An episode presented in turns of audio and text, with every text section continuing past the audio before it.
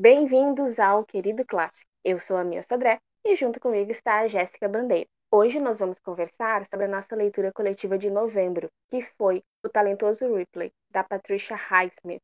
Tudo bem, Jess? Tudo certinho. Oi, pessoal que está nos ouvindo. Então, animada para conversar sobre o Talentoso Ripley? Ah, eu tô, né, assim, é, a gente já tava conversando antes da gravação, né, que, que o especial do horror é o teu xodó e o November é o meu.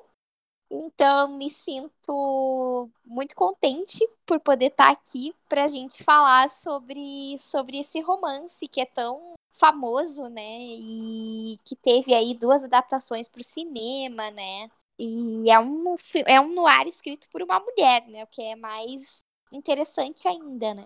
É, sabe que quando a gente estava escolhendo assim o que, que a gente ia ler, né? Decidimos que a gente ia fazer um especial no November. Porque a Jess, para quem não sabe, ela é pesquisadora de noir, ela também pesquisa novelas e ela é uma das pessoas que mais entende assim sobre noir. Então, é o especial dela. e decidimos então fazer, né, uma leitura de algum clássico do noir, só que basicamente só tem homem, né? Só clássico Exatamente. escrito por homens. E daí fomos catando assim os títulos e bah, o que que a gente vai ler? Lembramos aí da Patricia, né? E do talentoso Ripley, que é um noir, ele é um eu, eu acho que assim, eu não sou a pesquisadora, a pesquisadora é a Jess.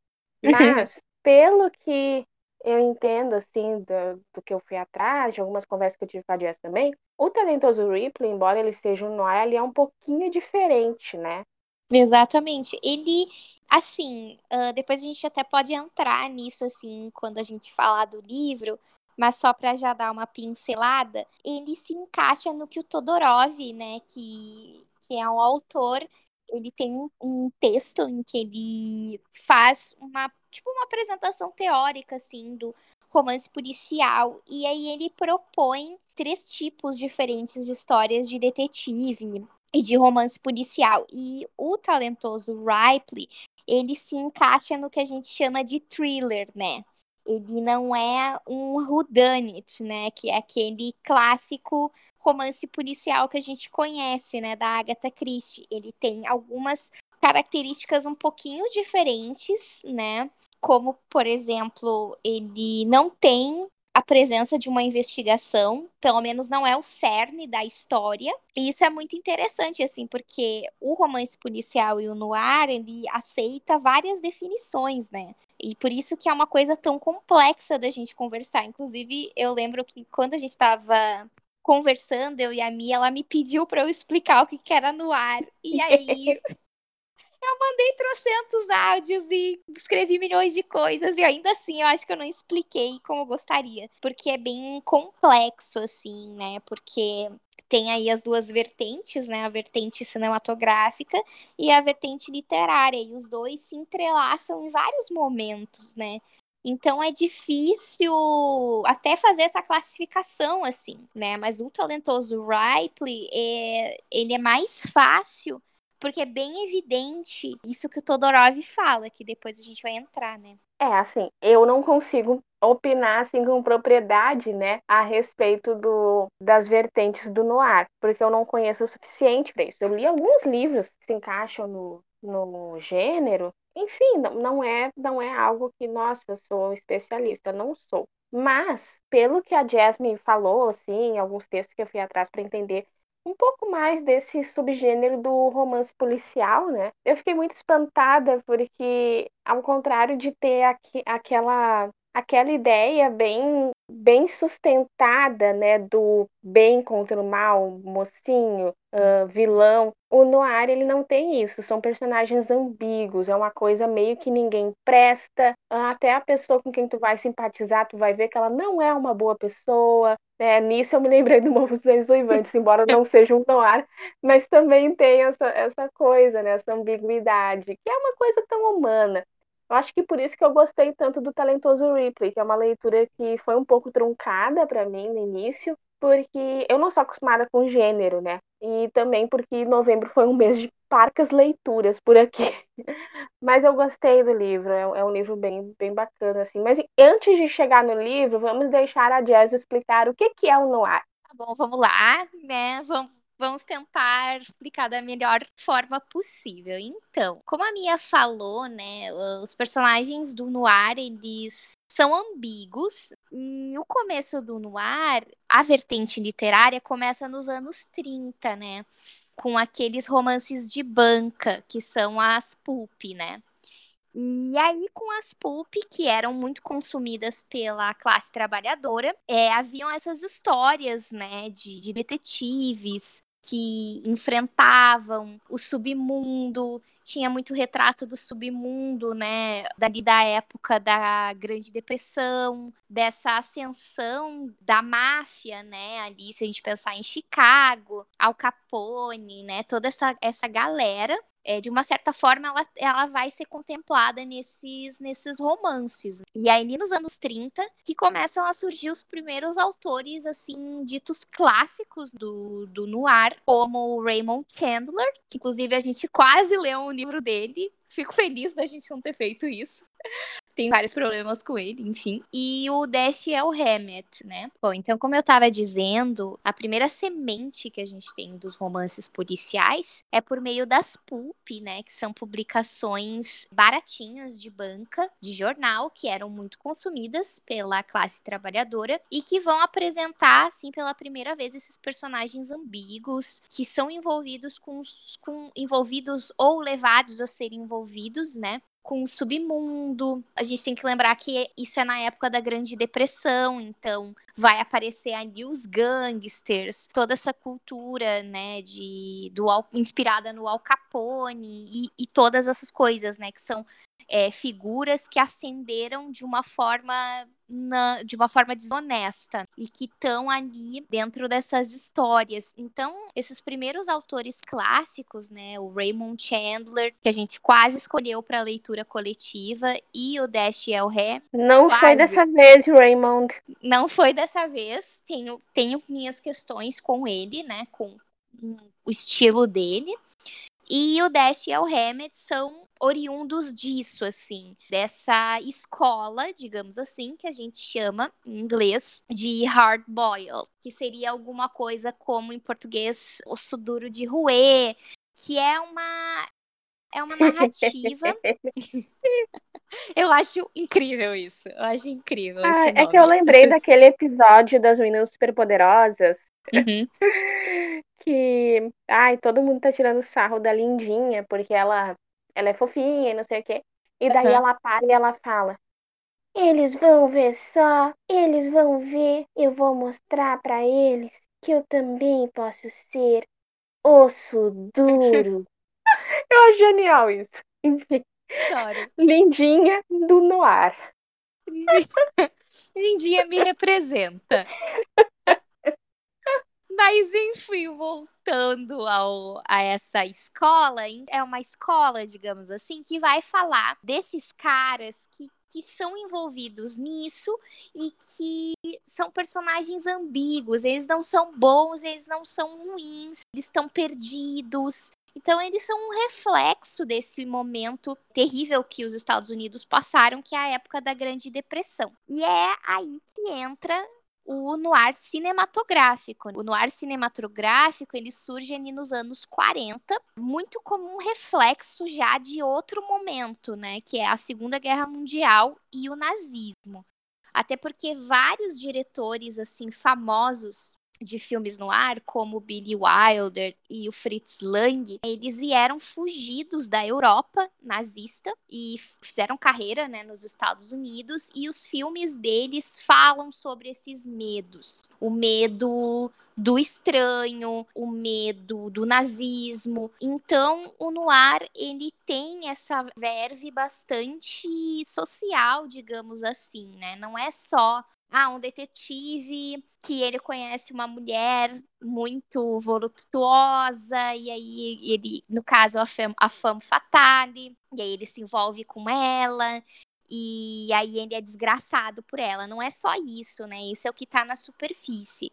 O que tá por baixo é uma coisa muito maior. É essa perturbação é, que esses personagens sentem, do que, que eles sentem medo, do que eles estão fugindo, no que, que eles se meteram. Então, nesse sentido, a gente tem filmes no ar que falam de diferentes medos. Fala do nazismo, mas também fala de. faz uma crítica social aos Estados Unidos, por exemplo.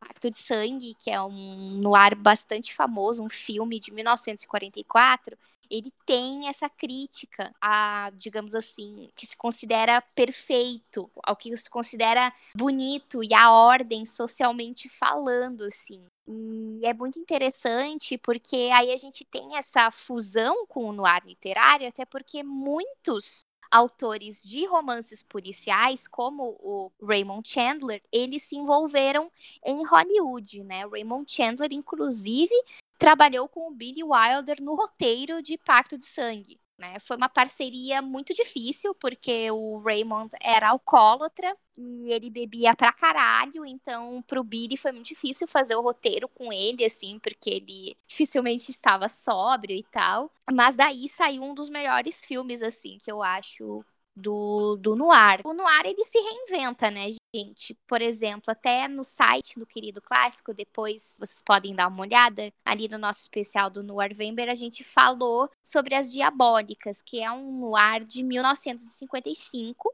e que ele tem uma outra pegada. E ele vai falar muito da França do pós-guerra. Então, quando eu falo de noir, eu sempre tento dizer para as pessoas que é muito mais o que está por baixo do que o que a gente vê no filme. E aí é interessante a gente pensar que, que no caso dos filmes, né? Porque narrativamente nos livros esse desconforto ele funciona de uma forma. Nos filmes ele funciona de outra, né? Porque a gente está trabalhando com imagens e tal. Então sem querer ou não, esses diretores criaram uma identidade visual para o noir que é conhecida até hoje, né? Que, que é esse efeito chiaro escuro que fala, que, que é meio aquelas luzes quase estouradas, assim, sabe? Toda uma coisa meio de mostrar a cidade, sabe? Tem uma certa melancolia ali naquilo, naquela cidade, e a cidade meio que engole o protagonista. Então tem tudo isso, assim. E nos anos 70, teve o que a gente chamou de neo-noir, né? Que daí são esses noir que foram feitos pelo Roman Polanski, por exemplo, ele fez um, o Brian De Palma, se não me engano, fez outro. Então, é um gênero que vai se reinventando porque os nossos medos são diferentes. Eu tenho certeza de que se a gente escrevesse um noir em 2020, ele seria muito diferente do noir dos anos 40 e 50, né? Porque a, a, as, nós mudamos. O medo que a gente sente hoje é de outras coisas. Então é bem interessante, porque embora seja um gênero muito popular, ele sempre foi muito desprezado. E na verdade ele é muito complexo. Cara, é muito interessante tudo isso. Uh, eu não sou uma pessoa que conhece assim tanto o noir quanto tu, né? Mas dá para ver várias influências na literatura policial, de suspense, enfim, thrillers que a gente tem hoje, né? Com certeza. Tipo, a, a Gillian Flynn, eu acho que é o exemplo mais uhum. óbvio. Total, né? O que, que, o que é, né, o aquele. Putz, esqueci o nome. Porque eu esqueci o nome daquele livro dela, Garota Ideal, Garoto quê? Garota, exemplar. exemplar. Então, então, como eu estava dizendo, acho que não tem nada mais representativo, enfim, do, dos tempos que a gente está vivendo hoje, de como é, o noir vai mudando, do que a garota exemplar, né? Da Flynn. Qualquer mulher pode se identificar com aquilo ali, sabe? Isso que eu acho que é o melhor ponto do livro, assim. Então é isso, né? Eu lembrei da, Car da Karen Slo Slofter. Putz, Slofter. Isso também. É, eu tenho alguns livros da, da, da Karen aqui. Uh, tem um que eu li que eu odiei com muita força, mas eu realmente odiei, eu achei péssimo. Mas, mas tem um outro que eu gostei. Dá mais uma chance pra Karen, quem sabe. mas, mas enfim. Aí tu tava falando sobre a questão do chiaro escuro, né? E daí eu lembrei das adaptações do, do talentoso Ripley, porque, a meu ver, assim, a primeira, que é de, é de quando? É de 65? É de 56, eu acho. 60. É de 60. 60. Beleza. Aquela primeira adaptação lá de, de 1960, eu acho ela muito clara, sabe, no geral. Eu acho Sim. que ela não, não tem tanto essa questão do, do chiaro escuro, pelo contrário, ela, ela retrata muito visualmente o clichê da Itália dos anos 60, sabe? Que é tudo muito colorido, com as pessoas com roupas coloridas, mas com aquelas paisagens em branco. Tipo, paredes brancas, cores claras. Já o de 99, né, com o Matt Damon, ele é um filme que ele tem um pouco mais desse claro escuro, mas de uma forma diferente, né? Porque, enfim, muitas, muitas décadas depois do, do desse estilo ter se consolidado no cinema, então ele foi reinventado. Mas ele é um filme que ele tem esses tons sombrios, esses contrastes e mas depois a gente chega no filme, porque eu tenho umas problematizações com esse filme aí. Chegaremos nelas, chegaremos lá. Mas falando então do livro em si, né? Agora que a gente entende um pouquinho melhor o que é o noir.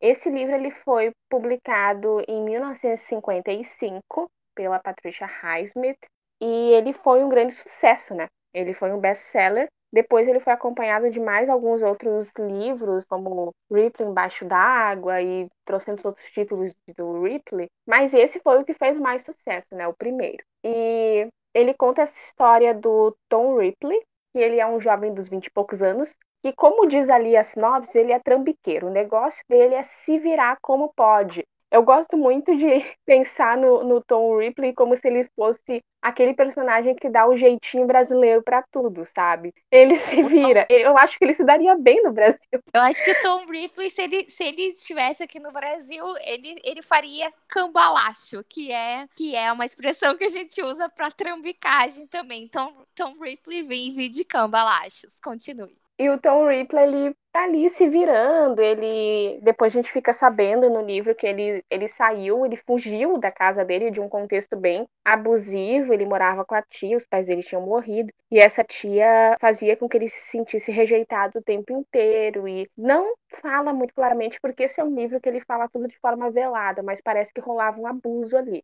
E daí ele foge da tia ele vai para Nova York, ele tenta se virar, ele quer ser ator, ele descobre que não, não, não rola, e daí ele começa a viver de trambique. E ele tá numa situação esquisita, e até que chega, aí é o começo do livro, que chega um senhor, ele tá num bar, e chega um senhor todo produzido, assim, todo bem vestido, chega nele e ele fica tipo, hum, o que será que esse homem quer comigo? Ele quer, ele tá à, à minha procura como um cobrador, alguém de uma máfia, algo do tipo, ou ele é um homem que ele chama de pervertido, né, que era como o pessoal chamava homofobicamente na época os homens gays, né? Nesse momento eu já fiquei braba com o livro, mas vamos chegar nesse ponto também. E daí ele conversa com esse homem e esse homem se apresenta como sendo o senhor Greenleaf. E o senhor Greenleaf, ele disse que obteve a informação de que o Tom é amigo do filho dele, o Dick Greenleaf,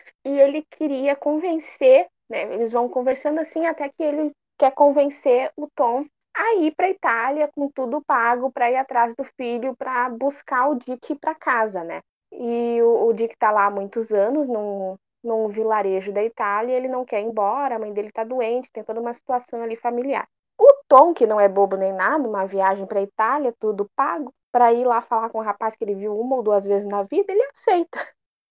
Partiu. Né? E... Hashtag partiu. Foi.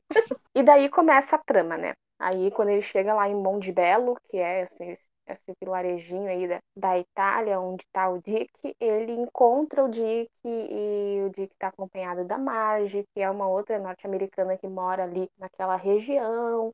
Eles têm uma relação esquisita e eles vão se envolvendo ali até que o Tom consegue ali se infiltrar realmente na vida deles, né? E eu acho muito interessante que, tipo, a gente tem a narrativa pelo ponto de vista, tá? É um, é um narrador, né? Mas o narrador nos dá o ponto de vista do Tom. Então a gente sabe o que está acontecendo com ele, a gente sabe o que, que ele está pensando, a gente realmente consegue compreender os motivos dele. E é difícil não torcer por ele, embora ele seja um desgraçado, né? Sim. Que eu acho que esse é o, um dos pontos mais legais da história. E do romance policial em si, né? É que a gente se pega torcendo por esses tipos que seriam em talvez outras histórias completamente desprezados ou descritos de uma maneira muito assim, sabe? É, esse aqui é do bem, esse aqui é do mal, sabe? Nesse sentido. E o Tom, tu não, tu não tem isso, porque ele é uma figura muito ambígua que às vezes nos inspira pena por tudo que ele passou na vida dele, raiva e daí, às vezes, confusão também, porque tu tá tipo, amigo, o que está acontecendo aqui? E eu acho isso, isso muito legal, assim, porque isso é um reflexo dessa estrutura do romance policial, que embora não seja aquele comum quem matou, ele é isso, ele tem essa, esses personagens meio confusos, sabe? É tudo meio borrado, assim. Quando eu penso nessa história, é tudo meio que um borrão porque a gente não consegue dizer assim, isso aqui, esse aqui é bom e esse aqui é ruim. Eu não sei se tu, teve essa impressão também. Sim, realmente é tudo muito ambíguo. E a, conforme a gente vai conhecendo os personagens, né, e e percebendo a forma como eles interagem com o Tom, a gente consegue entender. E aqui, novamente, este aqui é o podcast dos spoilers, gente. Isso aqui é para quem já fez a leitura com a gente, né? Então, a gente Segurem consegue o spoiler. Porque, a gente consegue entender por que, que chega naquele determinado ponto que ele mata lá o Dick e depois mata o Fred Miles e fica se passando pelo Dick. Olha, consigo entender, assim, consigo. Eu não vou dizer que não. Chega a certa altura ali do livro que tu fica, esses ricos malditos vão se catar.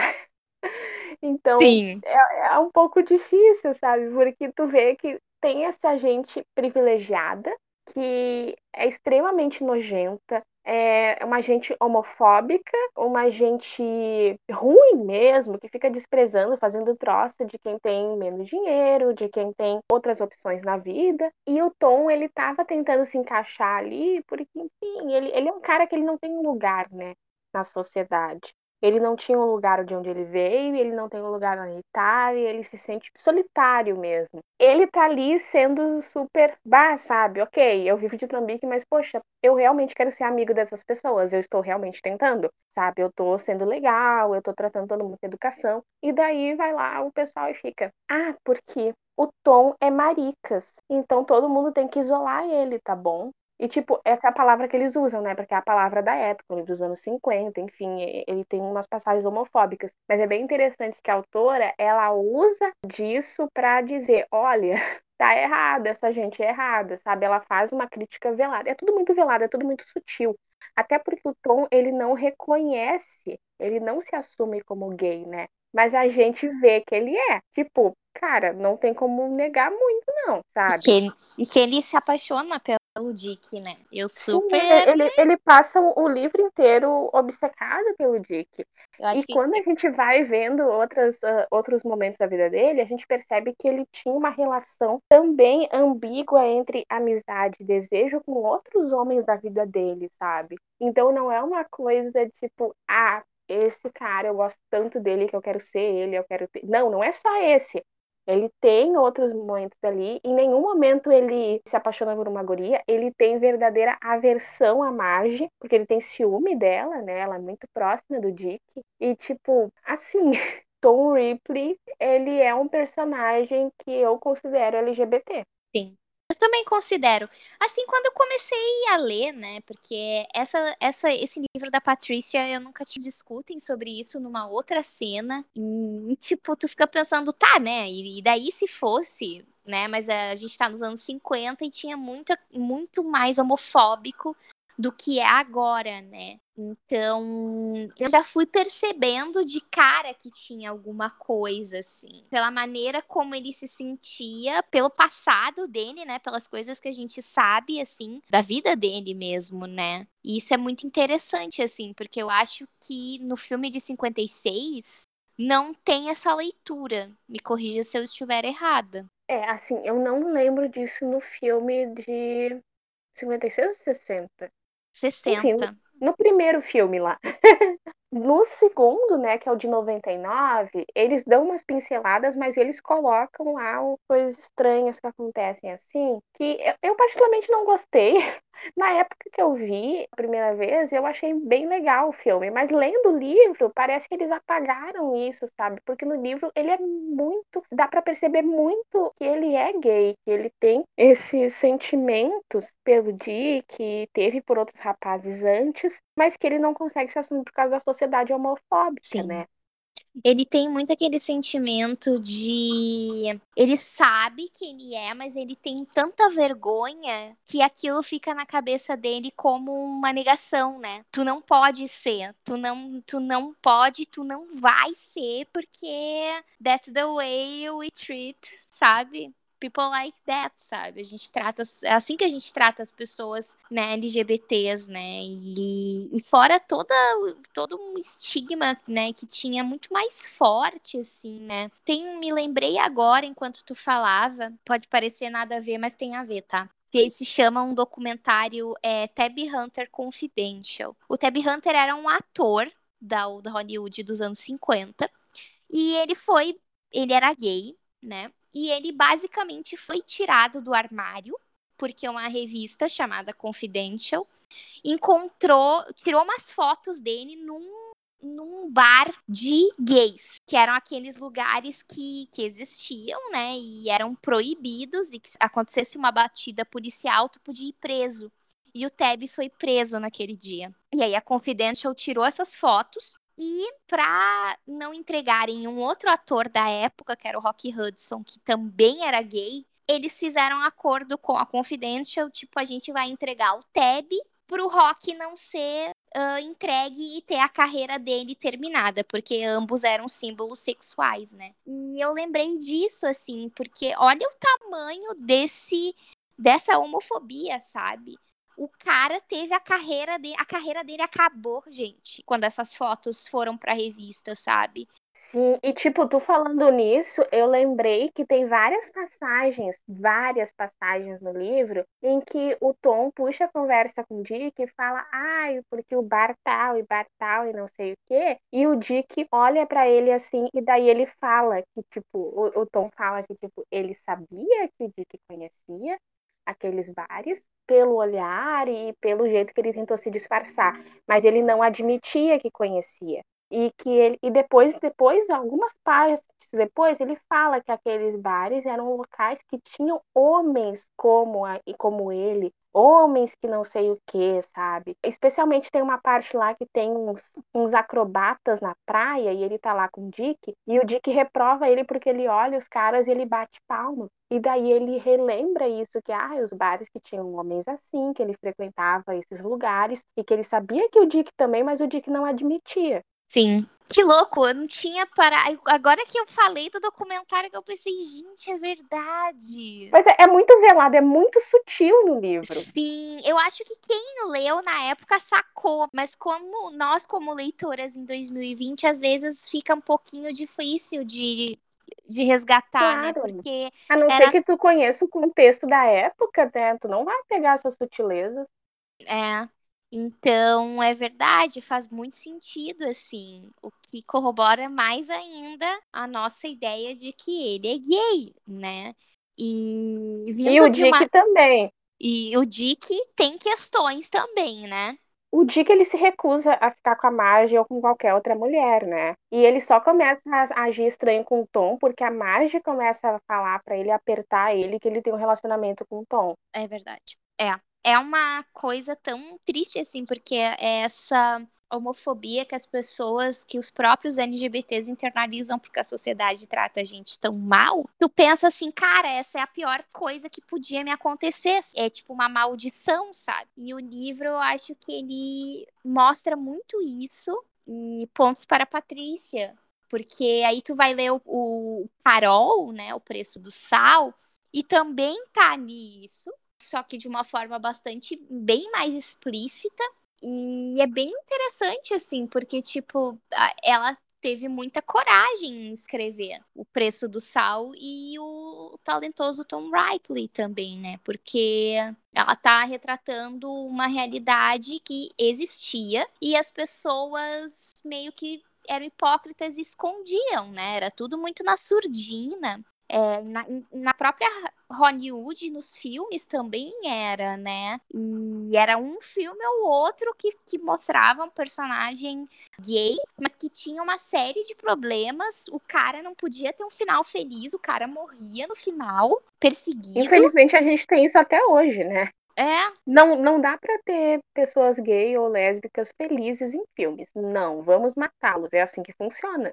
Exato. Isso é. E aí eu acho que entra o ponto do livro, né? De, de, de segura, um spoiler aí, né? Que, que é isso, que o Tom ele vai sobreviver e ele vai, vai matar o Dick, né? Eu não sei até que ponto, não sei, eu, eu fiquei pensando nisso, sabe? Se, se não, se a Patrícia meio que não esbarra numa coisa de vilanizar os LGBTs. Eu não sei o que tu acha disso, mas eu pensei nisso, sabe?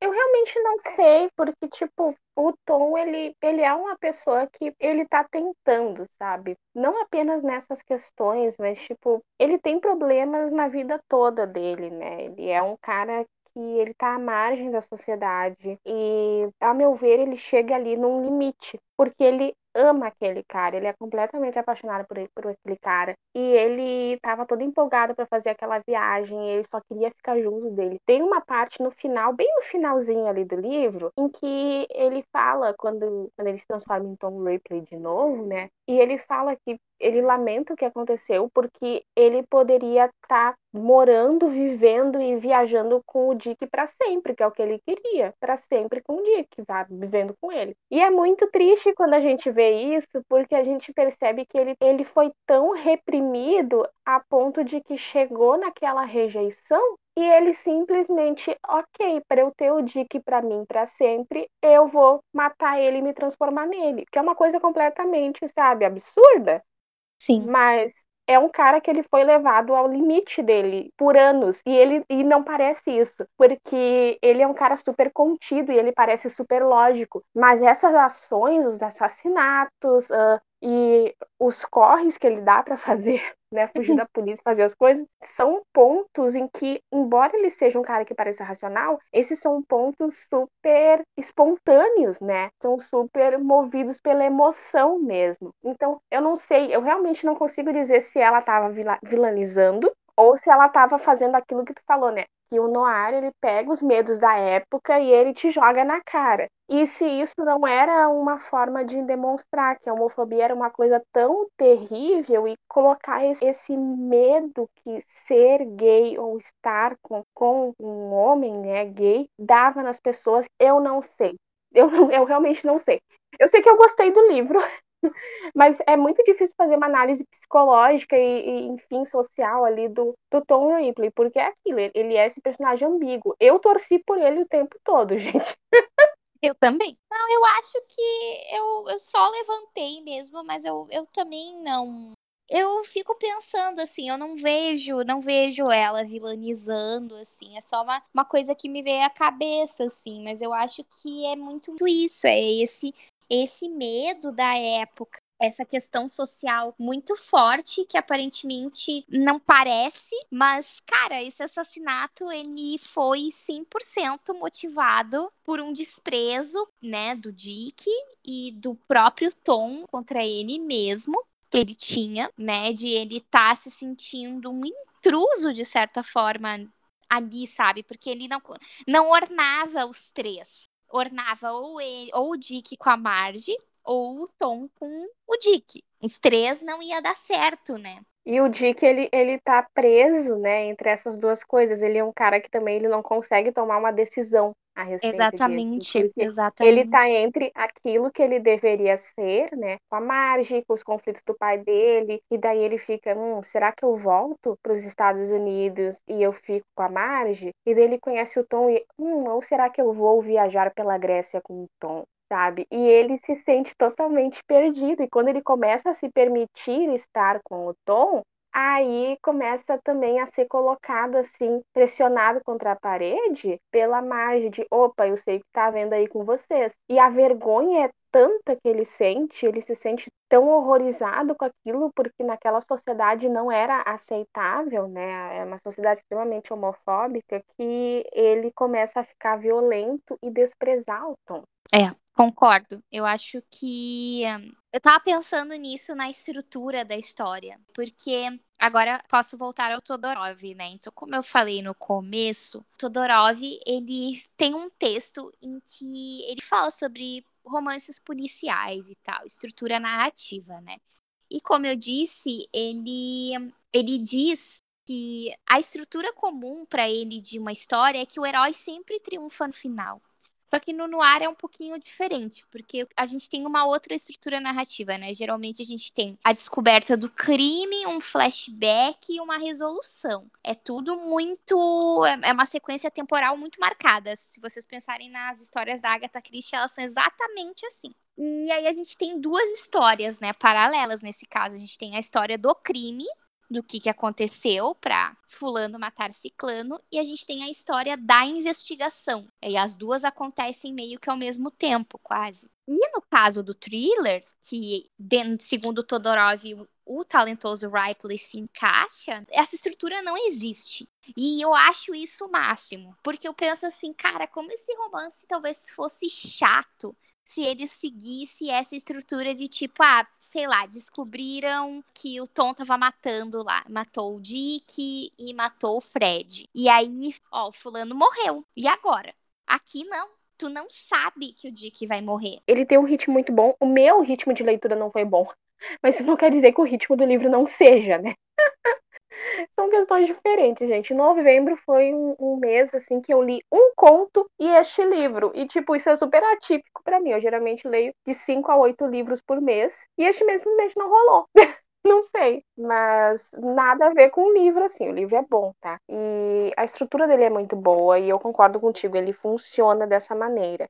Porque, né, o que que acontece? O Tom, ele é um personagem muito interessante. E ele representa, como a gente falou, né, essa, essa homofobia da sociedade. E eu acho que esse é o ponto central ali do livro, o que, que ela tá tentando passar, né? Porque é tudo muito sutil, mas é algo que a gente consegue perceber muito claramente. E os sofrimentos que a homofobia, né, leva uma pessoa. Claro, é uma história, né, fictícia, com, com muitos exageros. Tipo, é uma coisa que é levada ao extremo. Mas para mim, essa é a grande moral do livro, sabe? Sim, concordo. Eu ia dizer um pouco isso, assim, complementar o que tu disse, né, que que o crime em si, ele é importante, claro, mas o mais importante para mim é o, o, que ele estava sentindo, sabe? O que motivou ele a fazer. E não eu saber se, tipo, ah, ele vai ser condenado ou não. Sei, a gente fica tenso, né?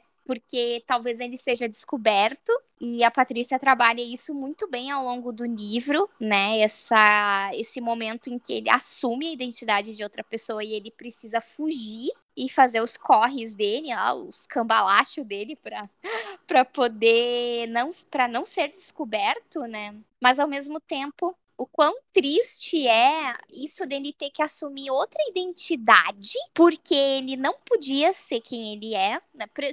partindo de um do pressupondo, desculpa, que o Dick também não é gay, né? Mas é, que ele tem que assumir a identidade de outra pessoa e ter a vida de outra pessoa, porque essa pessoa tinha uma vida que ele queria e ele não conseguia porque ele só vivia de cambalacho em Nova York, e isso representa muita coisa, né, socialmente falando, assim, é uma coisa, é uma crítica, como a Mia falou, essas pessoas ricas, é esse mundo de futilidades que não era o que ele tinha, né, na realidade dele. É, é uma coisa meio, quem é que tem espaço para existir na sociedade, sabe? Porque conforme vai avançando o livro, e daí ele, ele assume lá a identidade do Dick e ele meio que alterna entre Dick e Tom. A gente vai percebendo que ele ele conhece pessoas, ele vai a festas, ele acha todo mundo horrível nessas festas, mas ele tenta ali se enturmar. E ele diz que essas pessoas lembram muito ele das pessoas que ele deixou em Nova York.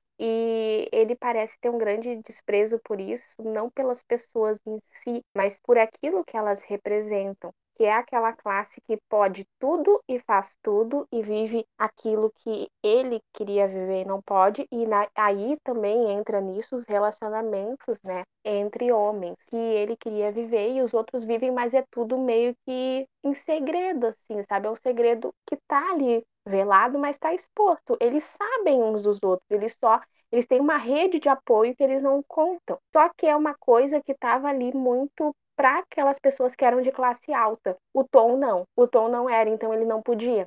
E é isso, ele não seria aceito nisso. Ah, com certeza. É bem triste. Conforme a gente vai se dando conta disso, a gente vai ficando triste e é por isso que a gente acaba ficando do lado do Tom, né, na narrativa. Embora eles, eles tenham se tornado um assassino e ele, ah, sabe? Mas ainda assim tu fica, ok, eu entendo ele. É aquela coisa assim, na segunda morte, ele fica, ai não, cara, sério que eu vou ter que te matar? Sério mesmo, sabe? E aí eu fico, e aí ele mata, assim, ele fica, não, não acredito que fiz isso, sabe? Assim. Porque eu, ele não, ele não quer, né? Ele só quer pegar e ir pra Grécia e ser feliz, entendeu? Assim, conhecer as ilhas gregas e é isso, né? Mas como a história toma outras proporções, então ele tem que ficar fugindo. E nesse sentido, o final do livro, ele é muito bom também, porque não existe uma punição. Gosto disso, sabe? Tipo, ah, ele segue a vida dele, sabe? E o que deixa muito aberto para os outros livros depois. Fiquei pensando o que, que sobre o que, que é os próximos livros. Será que ele, ele tá como Dick ainda? Ou, ou ele abandonou essa identidade? Nossa, Patrícia foi muito gênio, cara eu fiquei muito curiosa pelos outros livros, assim. Uh, eu não sei o que, que vai acontecer com Tom Ripley, mas é algo que eu gostaria de descobrir porque eu acabei me afeiçoando ao personagem, sabe? Eu acho engraçado, cara, é que a versão de 60, né? Quem fez o Tom Ripley foi o Alan Delon, que é um homofóbico do caralho, sabe? Então, ironias.com.br, sabe? Porque, tipo, eu não vejo Alan Delon como Tom Ripley, sabe? Não, é, não. Então... Eu tava então pensando, porque tu, tu viu que eles vão fazer uma série do, das aventuras do Ripley? Cara, eu vi que foi anunciado no ano passado, e obviamente este ano tudo congelou, né? Mas, mas eu acho que vai sair no ano que vem, ou começar a ser produzido no ano que vem. E daí eles colocaram o. Ai, como é que é o nome do ator? É o padre de Fleabag. é o Fleabag e é, e é o Moriarty de Sherlock, sabe? E eles colocaram como Tom Ripley. E, e ele, ele, ele é um homem gay, né? Então, não sei, só, só lembrei porque tu falou do Delon, que era super homofóbico, e parece que nesse sentido. né? Algo mudou, algo mudou, sim, é. Eu achei, achei só quis comentar assim porque eu achei curioso, sabe, né? Não, não me surpreende o filme ter, não porque era com o Delon, óbvio, porque ele tem alguns filmes em que ele é gay, então não tem nada a ver com isso, né? Mas eles apagaram ali porque é de praxe, né? Nessa época era de praxe apagar essas questões dependendo do se tu queria ter sucesso na bilheteria ou não, sabe? até o de 99 dá uma apagada. É muito frustrante. Putz, é, esse eu não vi. Embora eu goste muito do Matt Damon como Tom, eu acho que combina, sabe? Ele tem até a descrição física do Tom combina muito. Eu vou ter que vou ter que procurar para ver assim, porque eu fiquei curiosa assim. Eu lembro que o de 60 eu não gostei do filme. Faz muitos anos que eu vi, né? Eu podia ser uma tapada naquela época. E pode ser que o filme seja bom, então eu tenho que rever ele. Mas eu lembro que eu achei assim um tédio. Eu pensava, ai, que tédio isso. Então eu espero, nesse sentido, ser surpreendida agora quando rever, sabe? Porque é interessante, assim, né? Porque ele foi adaptado que uns 10 anos depois, quase, né? Não é muito tempo. Cinco anos, né? É, é. isso. É, é, faz sentido, foi um best-seller da época. Uhum. Sim, sim, até o, o título Sol por Testemunha. Oh. Esse é um título muito machão, meu Deus. Sim, tu acha que é uma coisa totalmente uma coisa e aí é outra, sabe? Acho que talvez por isso que eu fiquei meio assim, porque eu não tinha lido o livro na época, né? Então fui muito a. Ah, tinha o Alan Delon, eu gostava dele na época, então é, vou ver, assim. Então. Mas uh, eu gosto muito de 99. Lendo o livro, eu vi que ele não é fiel, assim, não tanto. E ele toma algumas liberdades e coloca uma coisa meio hétero que eu não gostei. Eu gostei um pouquinho menos. Mas ele é um filme bom, assim, eu gosto no geral. Matt Damon tá muito bom como Tom. E daí tem o Jude Law novinho, como Dick, né? E eu gosto muito do Jude Law como Dick, assim, porque ele tem todo aquele jeito do Dick de super elegante e meio Bronzeado. Meio, é, bronzeado, sabe? Tipo, É. uhul, e meio distante, assim, das pessoas. Tipo, eu estou aqui e vocês Aham. estão aqui comigo, mas sou eu que importo. sabe? Eu estou aqui, estou aqui pintando no meu mundo. Vocês são apenas meros espectadores. Eu acho que a Ah. Gwyneth Paltrow, que é ela que faz a Marge, ela tá um pouco demais ali, ela tá um pouco exagerada. E também não gostei que tem várias passagens do livro que nos mostram que a Marge, ela é uma mulher gorda. E no filme eles colocaram a Gwyneth Paltrow que é tipo, né, super magra. Então isso, isso me incomodou um pouco, assim, é, novamente, né, Hollywood apagando mulheres gordas. Pois é. É, é a, a gordofobia em Hollywood, né, cara?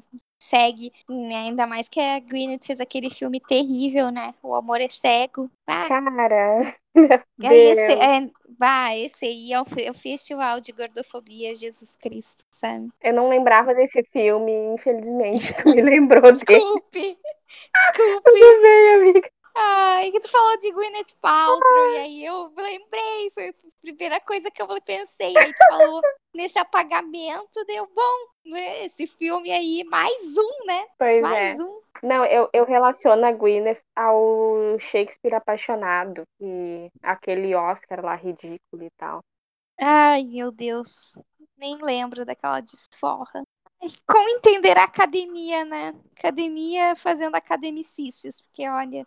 Eu gostei bastante do livro, né? E eu acho que ele traz pontos muito importantes e ele mostra muito um retrato da época, né? Que era muito comum que os jovens que tinham condições fossem para a Itália ou para França e ficassem lá tentando seguir seus sonhos artísticos que não davam muito certo. Mas muitos foram, né? Viveram essa, essa vida pós-depressão dos Estados Unidos. Sim. Eu também gostei. Eu acho que foi uma boa escolha que nós fizemos, né? Ai, nossa, eu achei que eu ia falar mal desse livro porque ele não estava andando assim a leitura. Mas aí andou, então. Ai, que bom. Fico, fe fico feliz. É que, Mas tipo, gostei. tinha uma parte que, principalmente ali pelo início, eu tava achando muito homofóbico e tava me irritando aqui. E a partir do momento que eu percebi que a intenção é justamente mostrar como aquelas pessoas eram homofóbicas e como isso é um problema, aí eu fiquei, ah, ok, beleza, tá bem escrito. Então, eu, eu gostei do livro também. Acho que, como eu falei, foi uma boa escolha nossa. E até pra gente conhecer outras histórias no ar, mas que não envolvam essa estrutura que a gente conhece mais, que é a estrutura que a Agatha Christie usa bastante nos livros dela, né? E aqui eu falo não como um julgamento de valor, sabe? Porque eu acho que Todos amamos Agatha.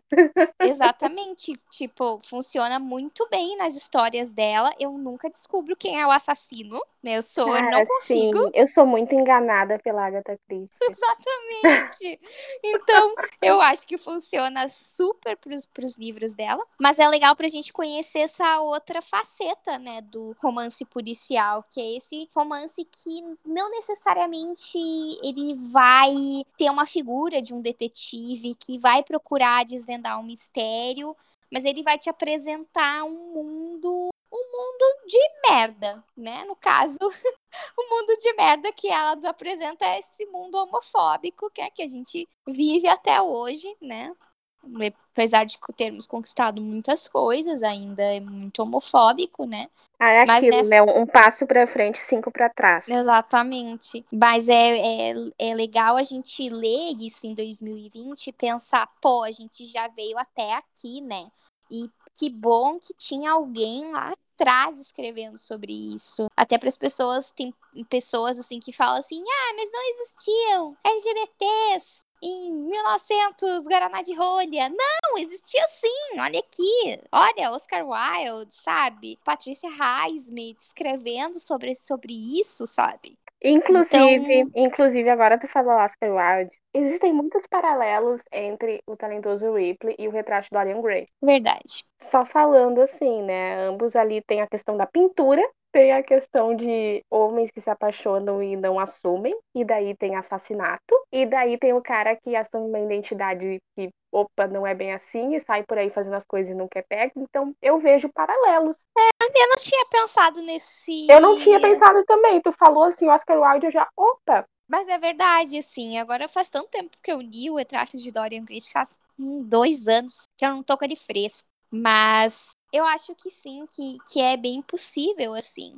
Porque desse mundo, né, que a Patrícia tá falando, claro, com uma diferença ali de um século, né, entre um e outro, mas tu vê que, que muitas coisas não, de um século para outro, muitas coisas não mudaram, né essa principalmente aquilo que tu falou sobre a alta sociedade. Uh, eu me lembrei de um livro que eu tenho aqui em casa que se chama Cinema Queer. Ele é um livro em francês. Eu acho que ele não tem tradução para o português, infelizmente. Mas ele fala bastante sobre a homossexualidade na época no começo do século XX, na Alemanha, né, na República lá de Weimar. E aí ele fala muito dessa coisa da alta sociedade, né, que era uma coisa muito alta sociedade e que muitos homens se matavam, né, que eles é, era horrível até. E aí saiu um filme em Putz, agora eu não sei o ano, tá? Mas o nome do filme, ele uh, que se chama diferente, diferente dos outros, que fala sobre isso, que aponta para esse problema do suicídio de homens da alta sociedade e eram gays e tal. Então, cara, isso tá, isso tá aí, sabe? Isso tem, sempre esteve. Muita hipocrisia das pessoas dizer, muita falta de conhecimento, sabe? Apagamento, tu dizer que não tinha. É apagamento mesmo, honestamente. É. Apagamento é. ou ignorância, né? Porque tem muita gente que acha que LGBT foi inventado há 20 anos. Então, sabe? Mas e nem, nem vai atrás, nem vai atrás, gente. Não, não usa nem o grande oráculo para pesquisar. É muito frustrante. É muito frustrante mesmo.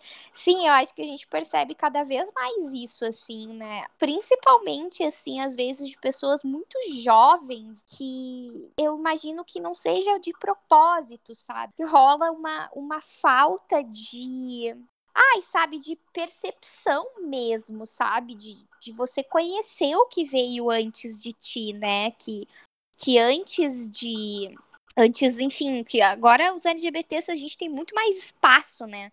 Na mídia, do que quando a gente era criança, eu e tu, sabe? Nossa, total. Quando eu era criança, o evento foi quando a Ellen DeGeneres se assumiu lésbica e quase perdeu uma carreira por isso, né? Tipo, ela foi muito corajosa nesse sentido. Então é a gente conhecer essas, essas pessoas, tipo a Patrícia, que estavam falando disso, meu, numa época muito mais repressora, né? E cara, assim, ela não fala de forma super aberta, mas que nem a gente comentou.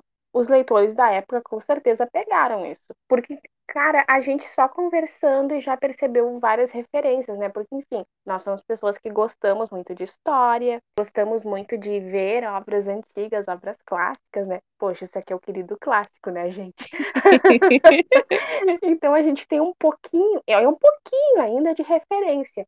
Sim. E, e, mesmo assim foi coisa que a gente não pegou na hora da leitura, a gente pega conversando. Que nem a questão dos bares lá, que eram, né, bares LGBT. Ela coloca isso várias vezes no livro. Várias vezes. E, tipo, isso pode passar super desapercebido. Porque hoje em dia a gente não tem isso, né? Dessa Sim. maneira. E é uma coisa muito da época. Então eu fico imaginando. Agora eu queria ler críticas da época. Eu fico imaginando o que, que as pessoas da época ficaram meio. Hum. Como falar desse romance sem falar que ele fala sobre gays? É, e sabe? agora? como faz? Queria saber também como foi essa recepção de crítica e principalmente dos, dos leitores, porque o, o Carol, né? Eu sei que ele foi um romance que a recepção dos leitores foi muito boa, principalmente, óbvio, dos LGBTs que escreveram várias cartas para Patrícia falando sobre o final que ela deu, que, que gostaram, pro Carol, no caso, né? E que gostaram muito do final, que se sentiram muito representadas por aquele final. E eu penso, caralho, isso é anos 50, mano! Sabe?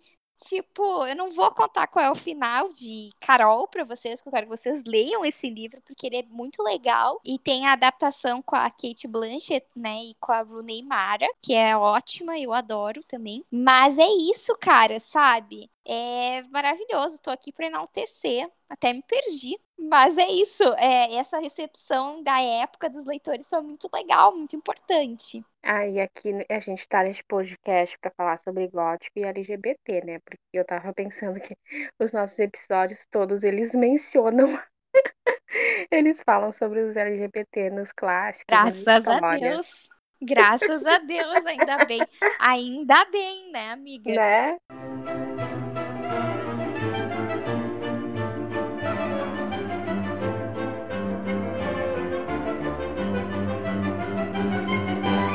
Então é isso, gente. Este foi mais um episódio do Querido Clássico. Dessa vez nós fomos à Itália com Tom Ripley e aprendemos um pouquinho sobre o que é noir com a Jess. A gente fica por aqui e você pode nos acompanhar nas redes, no Twitter e no Instagram, a gente é arroba Querido Clássico e também temos o nosso site, que é o www.queridoclássico.com. Muito obrigada a vocês que nos acompanham e que nos ouviram até aqui e até o próximo episódio, gente. Tchau!